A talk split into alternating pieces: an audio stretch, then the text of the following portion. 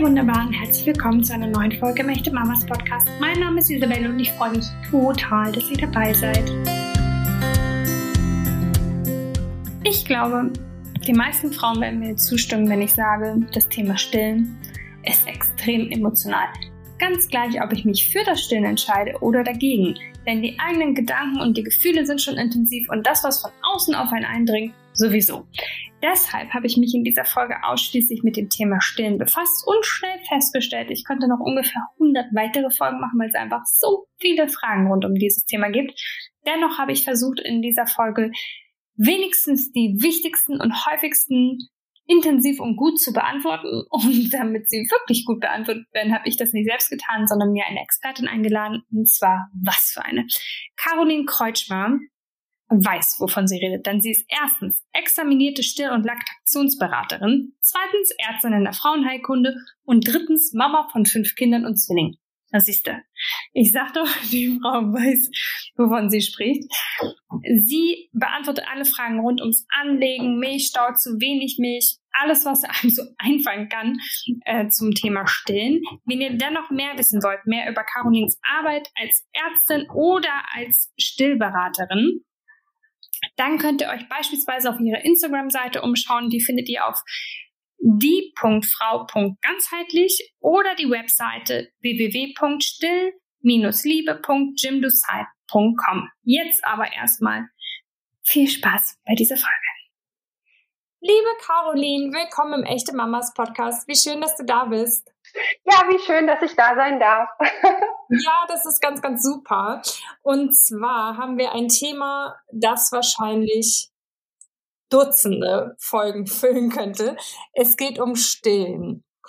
Ja. Wir versuchen einfach mal ein paar der Dinge, die uns da so umtreiben als Mütter, zu beantworten. Und ich möchte damit starten, was für dich persönlich die wichtigsten Gründe sind zu stillen. Also für mich, also rein persönlich, ähm, ist es die, naja, es ist die Menschenmilch. Es ist das, was das Natürlichste ist, sein Baby zu ernähren. Und ja, ich glaube, das ist damit eigentlich schon alles gesagt. Und da muss man immer aber aufpassen, weil dann fühlen sich die Frauen, die das nicht so können, gleich immer so zurückgestellt. Aber ich denke, es sollte für alle klar sein, dass Menschenmilch die Ernährung für ein Baby ist. Und wenn das aus irgendwelchen Gründen nicht geht, dann sollte man gucken, warum und dann nicht nur gucken, warum, sondern eben auch eine gute Unterstützung anbieten, damit man eben nicht in dieses schlechte Gewissen und so weiter reinrutscht. Also eigentlich gibt es nicht viel zu sagen, außer Kuh, Kühe trinken Kuhmilch, Menschen trinken Menschenmilch. Mhm. Genau, und da hast du eben schon angedeutet, manche haben natürlich Schwierigkeiten, was oft mit dem Anlegen beginnt. Kannst du uns etwas zum richtigen Anlegen sagen? Ja, also das ist immer so in einem Podcast immer schwierig. Ähm, weil man das oft gut gezeigt bekommen muss. Was äh, wichtig ist, ist, dass der Mund des Babys weit aufgeht. Also es ist nicht das Ziel, da irgendwie die Brustwarze reinzuschrubbeln ähm, in den halb geschlossenen Mund, ähm, dass man eine Position hat, die bequem ist, also für die stillende Mama ähm, und nicht sich irgendwie so halb verrenkt, nur damit es jetzt irgendwie passt und dann irgendwie Rückenschmerzen kriegt. Ähm, und im Idealfall gibt man sich nach der Geburt Zeit und kuschelt erstmal ganz viel, bondet ganz viel auf der Haut und lässt das Kind selbst die Brust suchen und dann ergeben sich von ganz alleine günst, oft günstige Positionen, wo das Anlegen sehr leicht geht. Und dann ist es einfach eine Übungssache. Also ich vergleiche das mal mit dem Autofahren, ja. Also nur weil du 18 bist, steht da auch nicht ein Auto vor der Tür und du kriegst einen Schlüssel. Und nur weil du jetzt äh, ein Baby geboren hast, heißt es nicht, dass du die Stillexpertin bist, und dann muss man es einfach üben. Immer wieder. Und wenn etwas nicht passt, also sprich, ich sitze nicht bequem, es tut mir was weh, das funktioniert nicht gut, das Baby kriegt äh, vielleicht nicht genug Milch, ist immer unruhig, dass man dann einfach sich wirklich Unterstützung holt und guckt, was da los ist. Okay. Ich hatte zum Beispiel auch Unterstützung, also ich hatte das große Glück, ähm, dass es sehr, sehr gut funktioniert hat. Ähm, aber ich musste ihn schon sehr dolle halten, einfach mal sein Köpfchen in meiner Hand. Und wir waren dann einmal bei der Osteopathie zum Beispiel und die hat so ein bisschen was bewegt in seinem ähm, Kiefer und in, in, in seinem Nacken und schon hat das halt besser funktioniert. Also es gibt, glaube ich, auch sehr viele Wege, ähm, ja, sich da irgendwie Unterstützung zu suchen, wie du sagst. Ne? Ja. Mhm. Ich höre immer wieder, dass ähm, manche Mamas in der Schwangerschaft Angst haben, dass ihre Brüste zu groß oder zu klein seien, um damit zu stillen. Ist das so? Kann das sein, dass eine Brust nicht passt? Also in der Regel glaube ich, dass man immer die perfekte Brust hat, die zu seinem Körper passt und dass das Baby, was man bekommt, die perfekte, äh, perfekt zu der Brust passt. Und man kann jetzt nicht sagen, große Brüste können mehr stillen und kleine Brüste können weniger stillen. Das äh, ist nicht der Fall. Ähm, es kann durchaus sein, mit großen Brüsten schwieriger zu stillen, weil es schwieriger ist, eine gute Position zu finden und weil ähm, der, die Brust ähm, am Anfang zu dem Kopf doch sehr ähm, ja, groß erscheint und das viele Frauen auch ähm, erschreckt. Aber man kann mit einer kleinen Brust stillen, genauso gut wie mit einer großen Brust. Da gibt es jetzt, ähm, kann man nicht sagen, das eine geht, das andere geht nicht. Das ist alles möglich. Okay dann ist es ja manchmal so eine kleine Kunst, das Baby verstehen zu lernen. Und vor allen Dingen auch halt natürlich im Hinblick auf das Stillen und wann es Hunger hat. Ähm, gibt es so Anzeichen, woran ich erkenne, dass mein Baby Hunger hat? Ja, also diese frühen Hungerzeichen, ähm, wie das Lecken der Lippen, die suchenden Bewegungen mit den Augen oder mit dem Mund, ähm, schmatzende Geräusche. Das sind so die ersten ähm, Zeichen, die, die man wahrnimmt als, als Mama oder auch ähm, als Eltern. Ähm, ein schreiendes Baby ist ähm, einfach schon drüber über dem Hunger. Es ist einfach zu spät. Das Schreien ist ein spätes Hungersignal und erschwert das Anliegen sehr. Und ist, glaube ich, am Anfang gut, wenn man viel Zeit mit dem Baby zusammen verbringt, also viel bondet und ähm, damit man einfach so diese ganz kleinen Signale einfach lesen lernt, ja die Kinder sind unterschiedlich, die Mamas sind unterschiedlich und da ergibt sich einfach ganz viel Individualität. Und dann ist es so wichtig, dass man es einfach tatsächlich lesen lernt, ja, und einfach auch ausprobiert. Was bei der Freundin vielleicht gut klappt, muss bei einem selbst nicht klappen oder kann was anderes bedeuten. Und dass man da einfach, ähm, ja, das Vertrauen hat, dass man als Mama sein Baby am besten versteht. Nun hast du eben schon gesagt, es ist ähm, hilfreich, wenn man viel Zeit verbringt und auch zum Beispiel viel Bonding-Zeit hat. Nun ist es aber so, dass es Geburten gibt, wo das enorm erschwert ist, zum Beispiel bei einer Frühgeburt. Ähm, wenn die Kinder nur, ähm, keine Ahnung, stundenweise an einem dran liegen dürfen, weil sie sonst einfach in ihrem Nestchen liegen. Was ist, wenn ähm, das, der Start so erschwert wurde? Wie können wir ähm, ja, uns dieses ähm, das Stillen trotzdem noch möglich machen oder ist das äh, hinfällig dann? Nein, natürlich nicht. Es ist nicht hinfällig. Wenn jetzt das Kind ähm, eine Frühgeburt ist und es einfach nicht schafft, ähm, ausreichend an der Brust zu trinken, um die Milchmenge zu stimulieren, dann muss man von außen mithelfen, also sprich mit einer Milchpumpe. Ähm, aber das heißt jetzt nicht, dass man nie das Kind stillen kann. Ähm, das geht natürlich trotzdem. Man braucht halt einfach nur ein bisschen Unterstützung und man kann auch das ganze Bonding, das kann man alles nachholen. Also es ist ja nichts in Stein gemeißelt und bleibt jetzt für immer so ein, oh mein Kind, mein Gott, mein Kind ist zu früh geboren, jetzt wird das alles doof. Nein, auf gar keinen Fall. Die Kinder brauchen, wenn sie früh geboren sind, medizinische Unterstützung. Ähm, bonden kann man trotzdem. Da muss man das Ganze individuell mit der Klinik entscheiden. Und wenn man dann mit dem Kind zu Hause ist, dann kann man das alles nachholen. Das ist nicht, das ist nicht weg. Ja, aber ich gerade für den, für den Stillbeginn und für die Aufrechterhaltung der Milchbildung, wenn das Kind noch nicht an die Brust geht, ist eine gute Unterstützung möglich, äh, nötig. Also es muss möglich sein und es ist vor allem aber nötig, dass man sich da Hilfe sucht. Mhm. Okay, jetzt hast du eben schon gesagt, nämlich ähm, wenn es vielleicht nicht Kraft genug hat, genug zu trinken. Ich finde, das ist ein bisschen schwierig zu erkennen, wann hat mein Kind denn genug getrunken, weil man natürlich nicht so eine Milliliteranzahl auf der Brust stehen hat. Und ich weiß es im Krankenhaus, als mein Sohn wird jetzt ein Jahr alt, äh, immer gesagt wurde, ja, jede Seite trinkt er so 20, 30 Minuten. Und mein Sohn hat halt so fünf bis maximal zehn Minuten getrunken und war aber, habe ich dann sehr schnell festgestellt, war halt satt, weil er auch ordentlich Zoch hatte. Ähm, wie können wir erkennen, ob das Baby genug getrunken hat?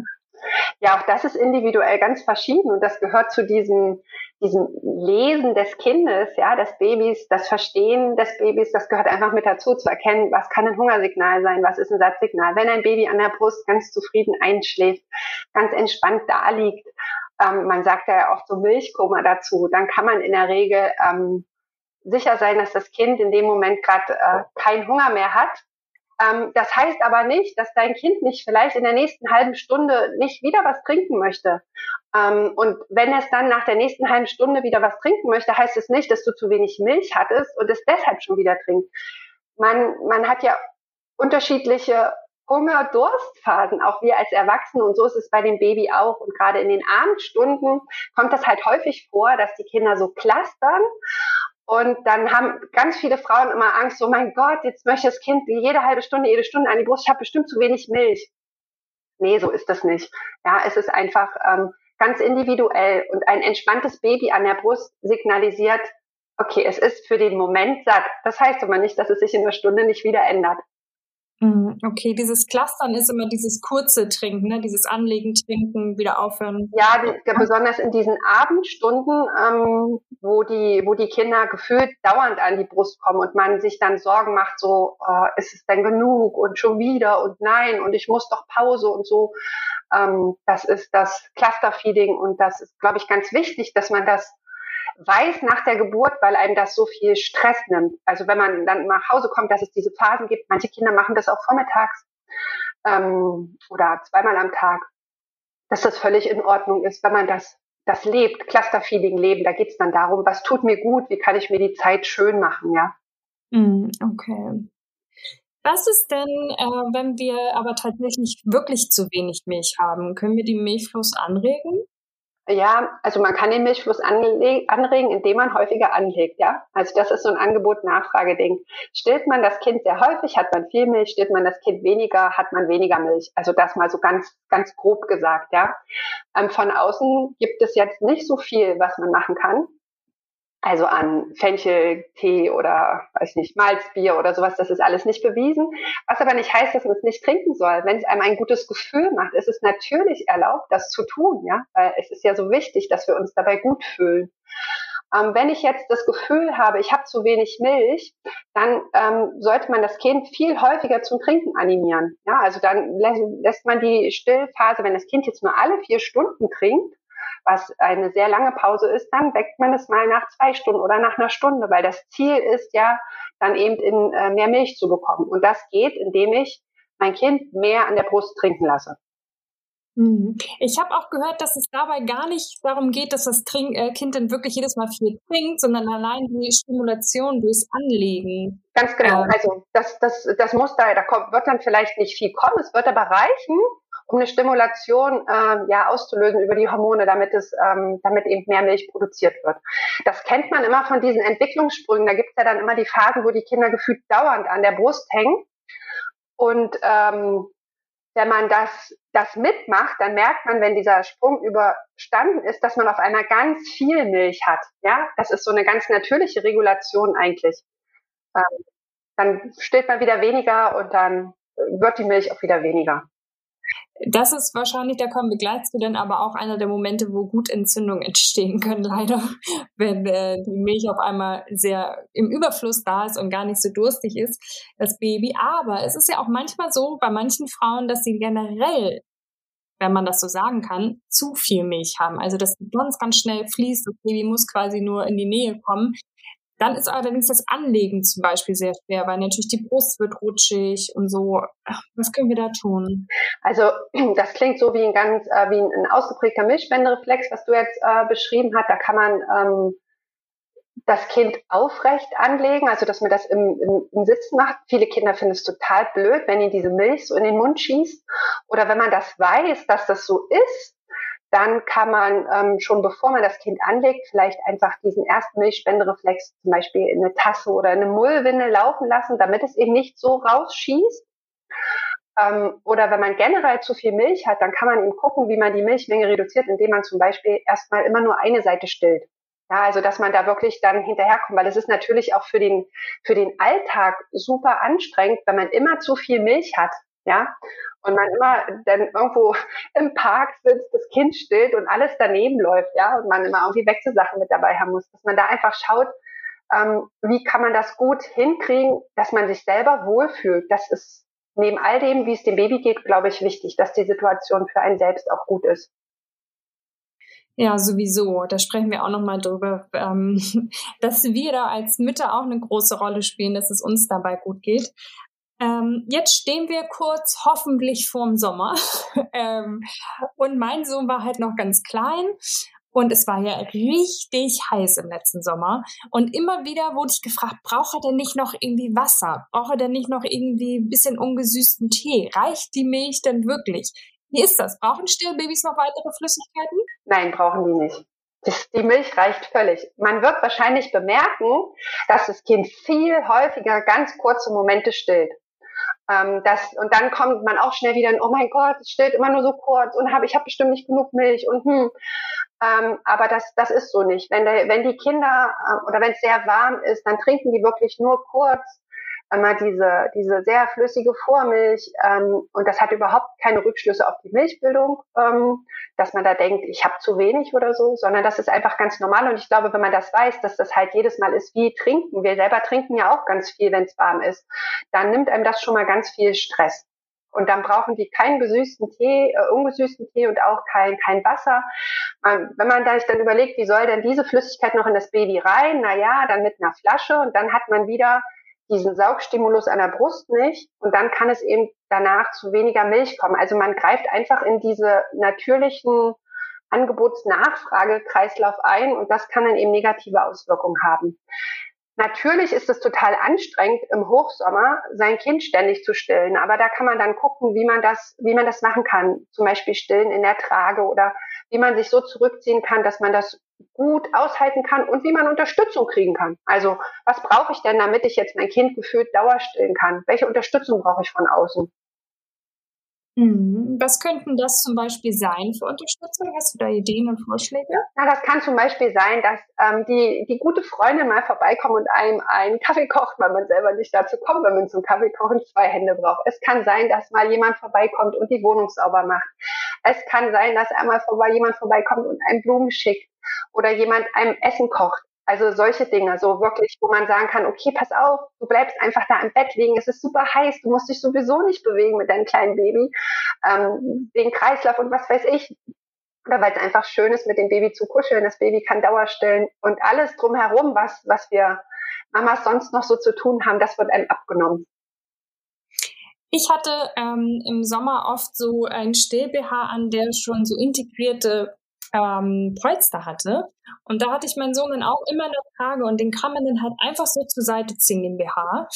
Und dann kann das Kind trinken. Das hat super funktioniert. Ja, es also gibt doch für den Sommer diese Tops. Ich weiß nicht, ob du das auch kennst, ähm, wo man, ähm, also wie das sieht aus wie so ein, ein Spaghetti-Top und wo man dann einfach das runterklappen kann. Das reicht ja tatsächlich, wenn es so heiß ist, auch als Kleidungsstück und da funktioniert es auch super in der Trage, wenn man es einfach runterklappen kann ja, das war einfach äh, viel unkomplizierter, als ich gedacht hatte. Das, also wenn man das so machen mag, ne? Das mag ja auch nicht jeder irgendwie in der Öffentlichkeit zu stillen. Aber in der Trage ist tatsächlich äh, für mich auch eine gute Möglichkeit gewesen. Ja, weil das auch nicht ganz so öffentlich ist, ja. Also da ist, hat man noch so ein bisschen äh, Privatsphäre. Ähm, Gerade wenn man es wirklich so warm ist und dann ähm, nur einen Top anhat, dann sitzt man ja auch schnell sehr oben ohne da und dann fühlt man sich nicht wohl. Aber so in der Trage gibt es einem, einem immer so noch so einen gewissen Schutz sieht nicht gleich wieder.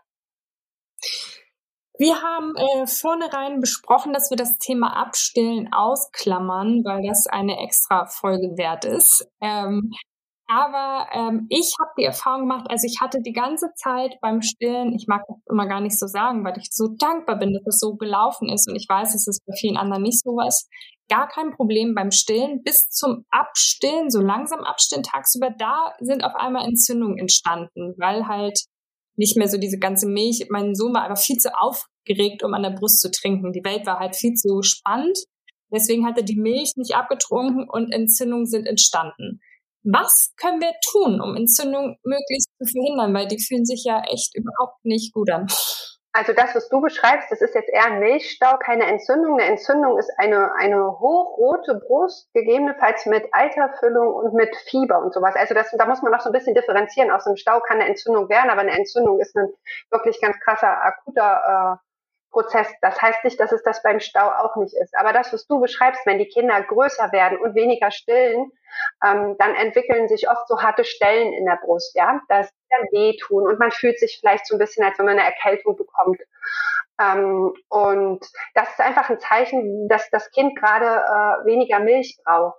Um, was man tun kann, ist, dass man auf gar keinen Fall aufhört zu stillen, weil die Milch die sollte in diesem Bereich raus. Dann kann man das Kind dazu animieren, gerade wenn die größer sind, hier, weißt du, Mama, Mama braucht das jetzt mal und dann kann man auch mit der Stillposition so variieren, dass der Unterkiefer da liegt, wo das hart ist, damit das Kind gut ähm, diesen Bereich entleert. Wenn man das Kind gar nicht dazu bekommt, an die Brust zu gehen, dann ähm, sollte man das selber entleeren. Also eine Handentleerung, das sollte jeder irgendwie in der Stillzeit mal gut hinbekommen, weil das dann für diese Zeiten nämlich so wichtig ist. Und dann kann man da vorher Wärme drauf machen, man kann den Milchspendenreflex auslösen und man kann das dann mit der Hand ausstreichen. Ja, ähm, man kann es auch pumpen, wobei eine Pumpe immer wieder eine Stimulation einer Brustwarze macht und das dann auch im Endeffekt wieder zu mehr Milch führen kann. Beim Pumpen kann man aber den Milchspendenreflex gut auslösen. Man kann mit der Hand diese Stelle massieren, damit es gut rausläuft. Und wenn das ein bisschen weicher wird, dann hört das auf. Parallel dazu kann man mit Kälte arbeiten. So ein Quarkwickel ist immer eine gute Sache, ähm, weil das erstmal diesen, ja, diese, diesen Stau, diese Wärme da einfach rausnimmt. Ja, damit es eben nicht zu einer Entzündung kommt. Und dann ist es auch einfach so ein fetter Milchstau, braucht einfach Ruhe. Also da braucht man wieder Unterstützung von außen. Ähm, das kann auch mal ein Zeichen dafür sein, dass man ähm, zu viel hatte von seinem Alltag oder was auch immer. Ja, also das, da gibt einem der Körper ein Signal und das kann man entschlüsseln, ganz individuell. Okay, das heißt, Ursache für eine Entzündung so richtig kann zum Beispiel Milchstau sein. Was gibt es noch für Gründe, warum sich die Brust so richtig entzünden kann? Na, wenn ähm, die Brustwarzen wund sind und offen sind und es Ragaden, also so, so Risse und sowas gibt, ja, dann ähm, ist es natürlich auch eine Eintrittspforte für Bakterien. Ja, ansonsten ist es erstmal ein in sich geschlossenes System, ähm, wo jetzt nicht so leicht eine, eine, Entzündung im Sinne von, da sind Bakterien drin ähm, oder Keime drin, ähm, das gibt, da muss es erstmal eine Eintrittspforte geben. Das gibt es kaum von innen heraus. Also Bakterien könnten ja auch von innen aus was tun, ohne dass die von außen reinkommen, aber das ist super, super selten. Ja. Ich habe in Übrigen, als äh, ich angefangen habe zu stillen, waren wir im Lockdown, im ersten. Äh, was super war, weil ich habe mich drei Wochen nicht angezogen. Ich hatte das Gefühl, das war äh, super für meine Brustwarzen. Die sind total schnell abgeheilt. Also ich kann jeder Frau empfehlen, so nackig wie möglich zu sein im Wochenbett. Das kann ich mir gut vorstellen. Und dafür muss man auch das äh, Wochenbett halt leben, ja. Ähm, sprich, das, man muss mit drei Wochen nicht mit dem Kind draußen rumlaufen und die ersten dreistündigen Spaziergänge machen, sondern das heißt Wochenbett, weil da Wochen und Bett drin vorkommen. Und wenn man das lebt und genießt, dann kann man da auch gerne den ganzen Tag nackig sein. Hm, manchmal sind die Schmerzen ja gefühlt nicht auszuhalten. Ähm, wie sieht es dann aus mit Medikamenten? Ist was in der Stillzeit erlaubt? Würdest du, also was empfiehlst du, wenn Entzündungsschmerzen, Milchstauschmerzen einfach zu groß sind? Also wenn es Entzündung, Milchstau, ähm, Schmerzen, ähm, vielleicht auch mit Fieber, dann macht Ibuprofen Sinn, das kann man gut in der Stillzeit nehmen. Ähm, wenn man natürlich keine Allergien hat, da setze ich voraus, dass jeder das für sich selbst entscheidet. Ähm, ne, und ähm, Paracetamol ist auch eine Möglichkeit. Ich persönlich mag Ibuprofen lieber, weil Ibuprofen auch noch so eine entzündungshemmende Komponente hat. Ähm, wenn man das nicht verträgt, dann kann man immer bei Embryotox im Internet gucken, ähm, ob das in der Stillzeit äh, zugelassen ist oder nicht, beziehungsweise schreiben die da nicht hin, es ist zugelassen, sondern die schreiben, äh, wie die Erfahrungen damit sind. Bei allen Sachen so mit Entzündungen, also was schon wirklich schwer ist, nicht eine Milchstaub, wo die Hebamme gut helfen kann, was man so nach ein, zwei Tagen hinkriegt, dann muss man natürlich auch einfach zum Arzt gehen, damit man einfach schaut, wie sieht denn die Brust aus, gibt es da drin vielleicht eine, eine Eiterhöhle oder sowas. Ja, also das ist auf jeden Fall ein Gang zum Arzt wert. Und da würde ich jeder Mama, die das macht, den Hinweis geben, dass wenn es um Antibiotikagabe oder ähnliches geht, dass man dann einfach auch ähm, mit der Frauenärztin bespricht, was geht oder nicht. Man kann ein Antibiotikum auch in der Stillzeit nehmen. Es gibt ganz, ganz viele. Nur oft wissen die Ärzte das tatsächlich nicht, dass man da immer bei Embrotox nachgucken kann oder auch nachfragen kann. Also da gehört immer so ein bisschen Eigenverantwortung auch in die Hände der Mamas. Mhm weil es landet natürlich schon so einiges in der Milch. Sollten wir deshalb auch darauf achten, was wir essen, wenn wir stillen? Das braucht man nicht darauf achten. Also ich gehe davon aus, dass, äh, dass wenn ich sage, man braucht nicht darauf achten, dass sich niemand von Zigaretten und Gin den ganzen Tag ernährt, ja, sondern dass man ausgewogen ähm, ist. Aber jetzt wie, ich esse, lasse jetzt die Zwiebeln weg, weil mein Kind davon Blähungen kriegt, ähm, das ist einfach nicht.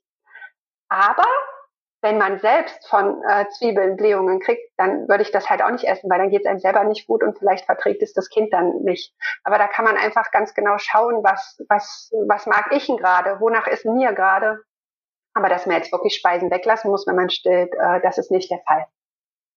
Weil da gibt's ja immer wieder so Gerüchte drum, ne, dass man keine Hülsenfrüchte und so essen darf, aber das ist ganz individuell einfach, ne, was man halt verträgt und was das wenn man schon immer keine Linsen vertragen hat, dann wird man es jetzt wahrscheinlich in der Stillzeit auch nicht und vielleicht mag, ähm, aber dann isst man es ja auch nicht. Man isst es ja nicht, wenn man es selber nicht gut verträgt. Das stimmt. Ähm, wie ist es dann, wenn wir die Milch abpumpen? Ich finde das ähm, ein bisschen tricky, wie man sie aufbewahrt, also wie lange sie haltbar ist. Gibt es da so eine Faustregel? Ja, das kommt immer darauf an, ähm, für welches Kind, in welchem Alter, mit welchem Immunzustand ich abpumpe. Das bedeutet, wenn man die Milch für ein Frühchen abpumpt, dann hat es nochmal ganz andere äh, Regeln. Also sprich, da muss man sehr auf Hygiene achten, das, da gibt's auch, da hat auch bestimmt jede Klinik so die eigenen Vorgaben, wie die Milch dann in die Klinik gebracht werden sollte. Ja, also da setzt man sich sehr eng mit der Klinik auseinander. Wenn man das jetzt macht, um vielleicht für den Abendausflug in einer Woche Milch zu sammeln, damit der Papa das äh, per Flasche geben kann, dann reicht es, wenn man es über den Tag im Kühlschrank aufbewahrt und dann einfriert. Okay. Hm, nun war ich letztens äh, bei der Untersuchung U6, glaube ich, von meinem Kind, also das, was man halt so macht, wenn sie so elf Monate alt sind. Ähm, und die Ärztin war, bin ich Fan von ihr, die fragte, ob ich denn noch stille und ich sagte halt nachts ständig und andauernd. Und sie sagte, das sollte ich jetzt doch endlich mal sein lassen, ist ja schlecht für die Zähne. Ähm, was würdest du, also erhöht das nächtliche Stillen tatsächlich das Karies-Risiko und so sehr, dass wir das Ding sein lassen sollten? Oder was?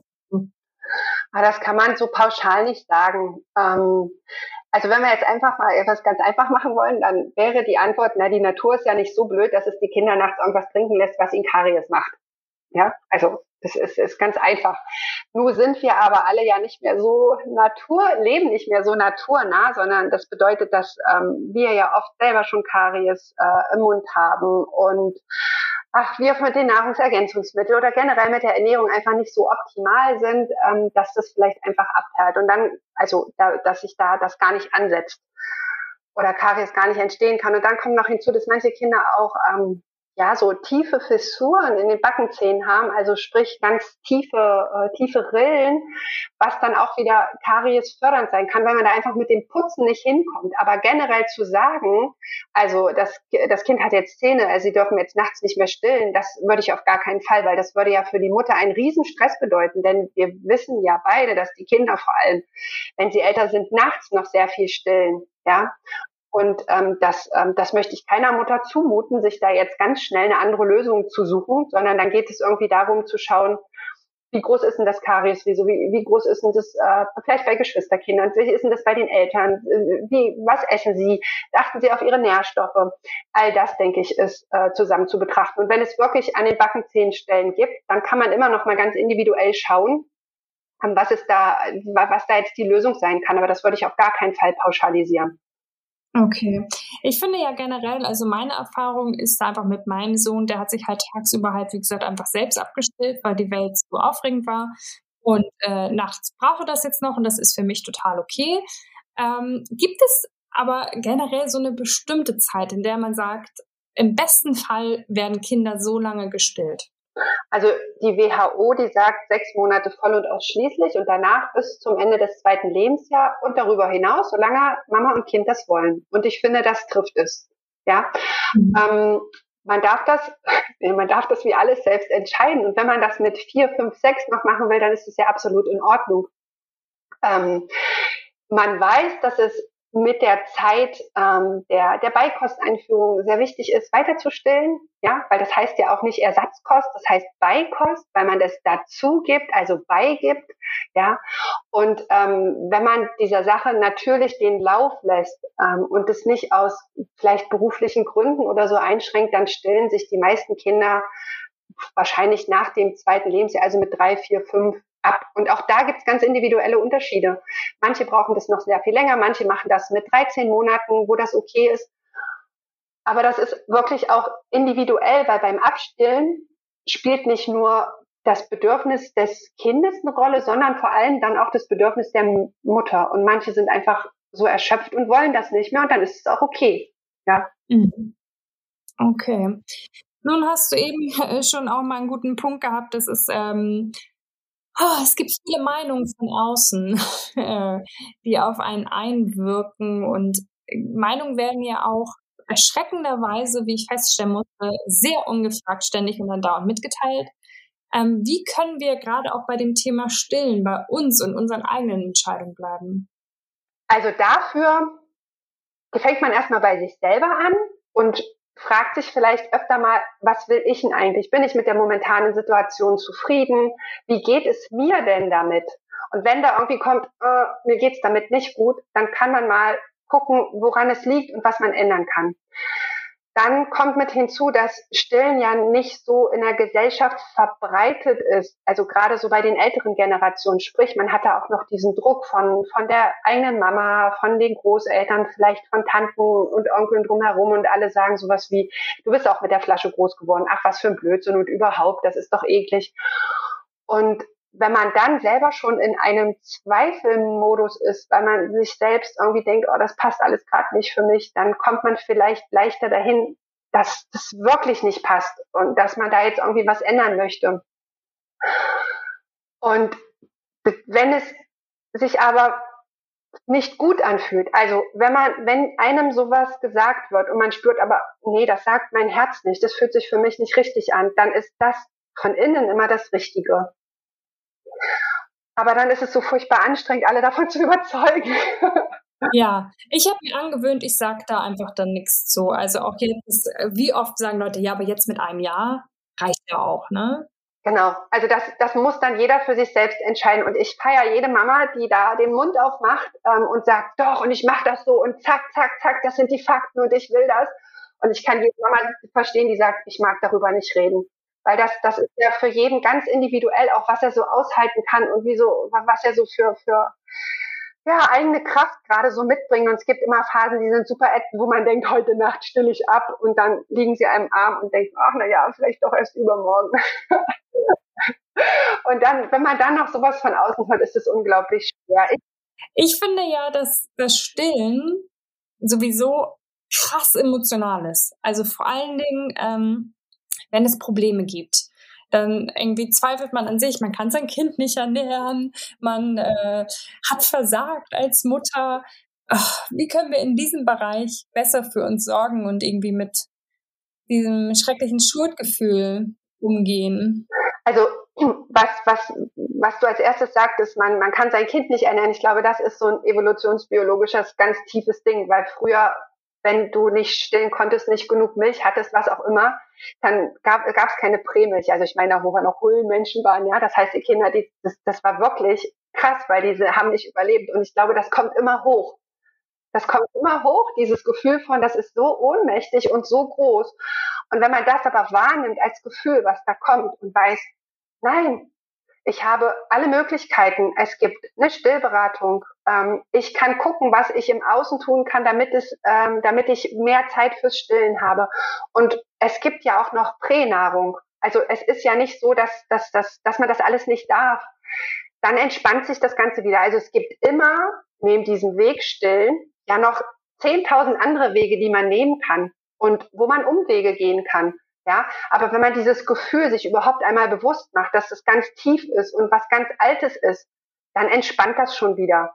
Weil heutzutage wissen wir ja, wir haben die Zentralheizung, wir haben ein Dach über dem Kopf, wir haben Haustüren, es gibt keine Säbelzahntiger mehr. Und trotzdem kommt das. Wir können auch einfach in den Laden gehen und eine Flasche kaufen mit Pränahrung. Aber trotzdem ist dieses Gefühl da. Und da einfach mal hinzuspüren, hinzuatmen und das loszulassen, das macht dann ganz viel sich das einfach wieder zu sagen, es gibt tausend Wege. Okay, nun ist es aber wirklich ja so, dass auch trotz all der Hilfe und trotz aller Unterstützung manche Frauen nicht so stehen können, wie sie es möchten und andere entscheiden sich ja auch bewusst dagegen. Ähm, was kannst du Frauen generell mit auf den Weg geben als Stärkung? Etwas, das ihnen einfach sagt, dass es total okay ist, genau so, wie es in ihrer Situation nun mal ist. Na, wenn man das selber spürt, dass das nicht richtig für einen ist, dann ist es nicht richtig. Dann, also ich sage gerne, energetisch gesehen ist es ja total kacke, wenn ich da sitze und still und die ganze Zeit denke, boah, das ist das Blödeste, was ich überhaupt machen kann. Ja, die Energie, die kommt ja auch beim Kind an. Aber wenn ich dann mit Liebe die Flasche gebe, dann ist das für dieses Paar, für dieses Mama-Kind-Paar der richtige Weg. Und das ist ganz egal, was alle anderen machen. Ja, weil das ist, das, das, das ist ja so ein Gefühlsding. Also ich glaube, es ist immer besser zu stillen mit einem guten Gefühl, als zu sagen, boah, ich finde das alles super scheiße. Dann gibt man die Flasche und dann ist das okay. Und dann muss man einfach schauen, wie sehr man da in dieser Entscheidung vielleicht gefestigt ist. Es wirft einem ja dann aus der Bahn, wenn man selber sich nicht sicher war. Weißt du, wie ich meine? Also wenn ich mir nicht sicher war in meiner Entscheidung und dann sitze ich da in so Mutter-Kind-Kurs und dann erzählen die das, dann fange ich vielleicht selber an zu zweifeln und dann kommen die Schuldgefühle. Aber wenn man dann nochmal denkt, ich habe mich dazu entschieden, weil sich das für mich nicht richtig anfühlt, ich konnte mich der Sache nicht hingeben, dann ist das okay. Ein spannendes Thema. Ich glaube, wir haben längst nicht alle Fragen, die äh, mit der Umtreiben ähm, beantwortet, aber ich glaube schon, ein Großteil, hoffe ich zumindest. Vielen, vielen Dank für deine Ratschläge und deine Meinung. Ja, sehr gerne. Ratschläge sind auch Schläge, ja? Also nur Rat. Ja, aber es ist ja immer Oder, gut, wie du sagst, ähm, Unterstützung. Impulse. Impulse klingt doch schön. Ja, das stimmt, Impulse. Weil, also wie du sagst, Unterstützung in diesem Thema ähm, ist Gold wert. Also ich sage, also ich, ähm, ich vergleiche das immer so mit, mit, mit einer Wiese, weißt du? Und ich als Stillberaterin, es ist meine Aufgabe, dir diese Wiese zu zeigen und zu sagen, guck mal, das sind alles deine Möglichkeiten. Und dann sagst du, ich möchte Tulpen heute. Und dann sage ich so, okay, der Weg zu den Tulpen ist dort und die stehen dort hinten. Aber morgen möchte ich Ranunkeln. Und dann sage ich, okay, dann geht das und dann zeige ich dir alle deine Lieblingsblumen, wo die stehen. Und dann kannst du den Weg nehmen, um dir deinen Blumenstrauß ähm, zusammenzustellen. Und das ist so schön, weil die Blumen, die ich heute gut finde, die finde ich morgen vielleicht nicht mehr gut. Und das wahrzunehmen und da zu entscheiden, das ist, glaube ich, so wichtig. Das ist ein super schöner Vergleich, weil das ja auch zeigt, dass auch im Thema Stillen einfach ähm, ja, tausend Varianten möglich sind und tausend Varianten richtig sind. Genau, und jeder darf seinen eigenen Blumenstrauß haben am Ende oder zwischendrin oder am Anfang, wann immer er möchte. Oh, das hört sich gut an. Vielen, vielen Dank, liebe Caroline. Ja, ich danke dir. Alles Gute, bis dann. Liebe Caroline, vielen, vielen Dank für diese wichtige Folge und deine wichtigen Antworten. Ich bin mir ganz, ganz sicher, dass ähm, ja, du damit vielen Frauen weiterhelfen konntest. Ich möchte euch nochmal sagen, haben wir in der Folge schon gesagt, egal wie ihr euch entscheidet, was vielleicht auch möglich ist oder was ihr einfach wollt. Für euch und euer Baby wird es der richtige Weg sein. Ähm, ich hoffe, der richtige Weg führt euch nächste Woche Montag wieder zu mir und dem Echte Mamas Podcast. Es war ein wahnsinnig galanter Übergang. Naja, auf jeden Fall freue ich mich sehr, wenn ihr wieder mit dabei seid, denn den Echte Mamas Podcast gibt es ab sofort jeden Montag. Ich freue mich auch, wenn ihr uns noch einen Ticken mehr supportet, indem ihr uns zum Beispiel teilt mit euren Freundinnen und Freunden, indem ihr uns like, kommentiert und den Abonnieren-Button drückt. Das wäre so wunderbar. Bis dann, ihr Wunderbaren.